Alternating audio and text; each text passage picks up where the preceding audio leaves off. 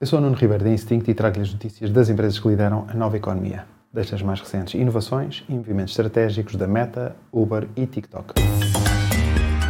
The Big Ones. Após o lançamento em julho, em mais de 100 países, a aplicação Threads da Meta chegou finalmente aos países da União Europeia. Esta aplicação permite discutir tópicos através de mensagens de texto que outros utilizadores podem comentar e partilhar à semelhança da rede social X.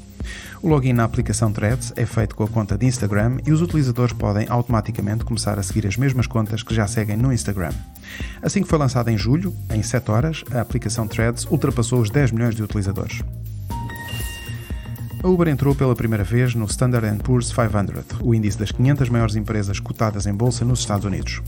A Uber apresentou um lucro de 221 milhões de dólares no terceiro trimestre de 2023 e no conjunto dos quatro trimestres anteriores apresentou lucros de mais de mil milhões de dólares, o que a tornou elegível para entrar neste índice. A Uber tem atualmente uma capitalização bolsista superior a 129 mil milhões de dólares.